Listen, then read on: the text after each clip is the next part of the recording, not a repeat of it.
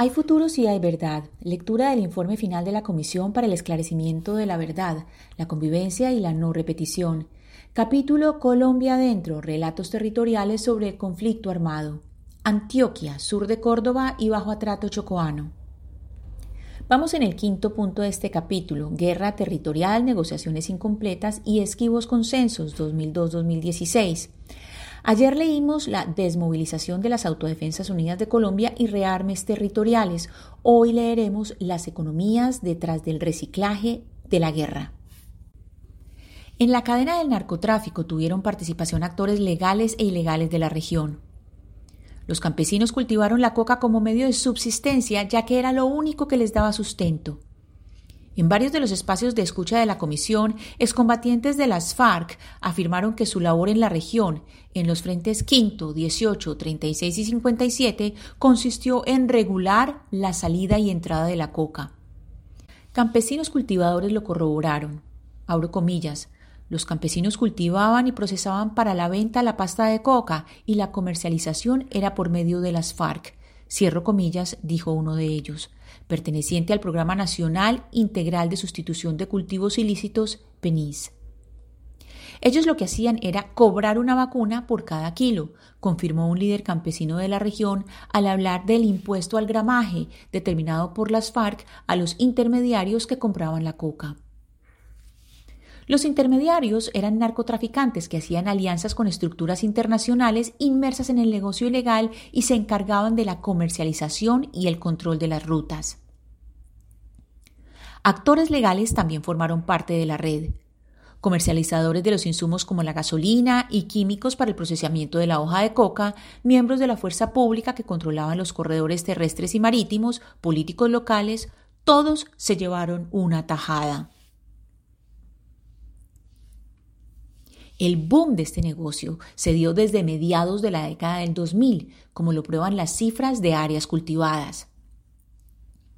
Durante 2005 se cultivaron 10.574 hectáreas de coca, con un rango similar hasta 2012. En el 2013 los cultivos disminuyeron a 3.090 hectáreas y aumentaron drásticamente tres años después, cuando sumaron 13.326 hectáreas. Los cultivos de coca bajaron entonces en los años donde se dieron mayores confrontaciones entre distintos grupos armados ilegales y la fuerza pública en la región, es decir, entre 2012 y 2014. Primó pues el interés por controlar otras economías legales e ilegales, como la extracción minera, maderera y cocalera. Una investigación del sur de Córdoba y el Bajo Cauca antioqueño explicó a la comisión. Abro comillas. En el caso de Córdoba y el Bajo Cauca es la madera y el oro.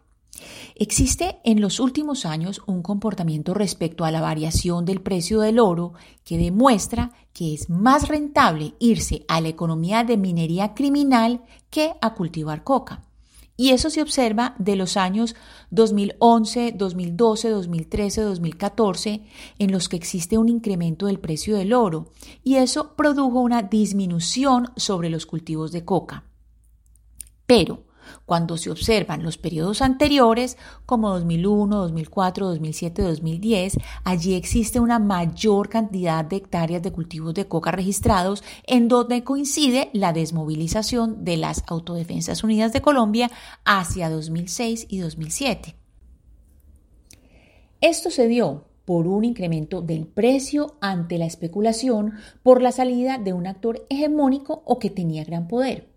Eso permitió que en la entrada de la competencia de cualquiera de los actores que estaban conformados ya haya un control o un dominio de alguno de estos grupos y así se disminuyó la cantidad de cultivos porque no existió especulación.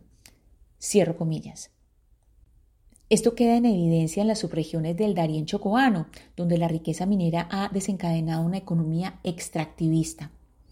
Empresas nacionales y transnacionales como la Gold Plata, Minerales del Darien S.A., Minerales Acandí S.A., Grupo de Bullet SAS, Miraflores Compañía Minera SAS, Anglo Gold Ashanti, entre otras, buscaron abrir circuitos económicos para la exportación de oro y platino. Allí, las comunidades étnicas de consejos comunitarios y pueblos indígenas, en su mayoría en Vera, se han visto afectados por confinamientos, desplazamientos forzados, amenazas y un claro proceso de desterritorialización en los últimos años. Los grupos armados ilegales no solo buscaron réditos de las actividades mineras, sino que sirvieron como grupos privados de seguridad para la apertura y sostenimiento de proyectos de gran envergadura a nivel regional, relacionados con la extracción minero-energética o los grandes monocultivos, que requieren que las comunidades campesinas y étnicas vendan o abandonen sus predios. Lo mismo sucedió en Córdoba. Actividades empresariales de multinacionales en el Alto Sinú y Alto San Jorge han desplegado en grandes extensiones de tierra la explotación minera y la puesta en marcha de proyectos hidroeléctricos. Un líder campesino del Alto Sinú, en diálogo con la comisión, denunció actuaciones de empresas mineras y amenazas por su labor de denuncia. Abro comillas. Apareció la primera empresa diciendo que ya tenía título de esas minas y que por ahí no podía quedar nadie, porque eso lo iban a trabajar a cielo abierto. Y el que no copiara, pues, iban a mandar a la gente a matarme y a sacar los poquitos que quedábamos por ahí. Entonces ahí es donde nosotros nos quedábamos mirando. Detrás de esto hay unos poderes grandes que son las empresas, el mismo gobierno, nosotros luchemos y hemos luchado y logremos cerrar esas minas, denunciamos, a mí me amenazaron, me tuvieron que poner seguridad por estar denunciando y no permitir que en la vereda pase eso, porque ya hubo un desplazamiento, una masacre y ahorita a los otros poquitos que quedaron también los van a sacar por el tema de las minas. Cierro comillas. Especialmente en 2006, comunidades indígenas en Vera Catío del Alto Sinú y comunidades Zenú del Alto San Jorge fueron víctimas de asesinatos selectivos y desplazamiento forzado.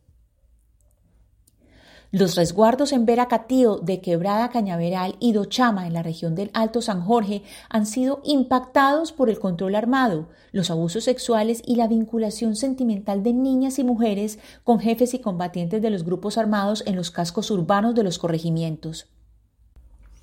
Los transportadores fluviales también han sufrido restricciones a la libertad de circulación desapariciones forzadas y un aumento en los índices de reclutamiento y utilización de niños, niñas y jóvenes. Además, en los territorios indígenas aumentó el número de hectáreas de cultivos de uso ilícito entre 2007 y 2010, en medio de las confrontaciones entre los grupos armados post-desmovilización y el Frente 18 de las FARC en el contexto de la erradicación forzada de cultivos ilícitos. Defensores de derechos humanos y miembros de la Asociación de Campesinos del Sur de Córdoba, ASSUCOR, y la Asociación para el Desarrollo del Alto Sinú, ASODECAS, entre enero de 2012 y julio de 2020, asesinaron a 28 miembros de esas organizaciones por sus acciones en defensa del territorio. En el Bajo Cauca antioqueño, en 2008, familias campesinas e indígenas de los municipios de Caucasia y Zaragoza optaron por desplazarse como mecanismo para evadir el reclutamiento de los niños, niñas y jóvenes. El escenario de riesgo frente al reclutamiento forzado continuó como una violencia sistemática contra las comunidades. En el Bajo Atrato y zonas del Golfo de Urabá, desde los gobiernos de Álvaro Uribe Vélez y Juan Manuel Santos se han venido gestionando megaproyectos viales como la carretera panamericana y marítimos como Puerto Antioquia, Puerto Darién y Puerto Picicí. Se consolidaron asimismo rutas para el manejo y control de las rentas ilegales que han proliferado en paralelo a economías legales paralelas.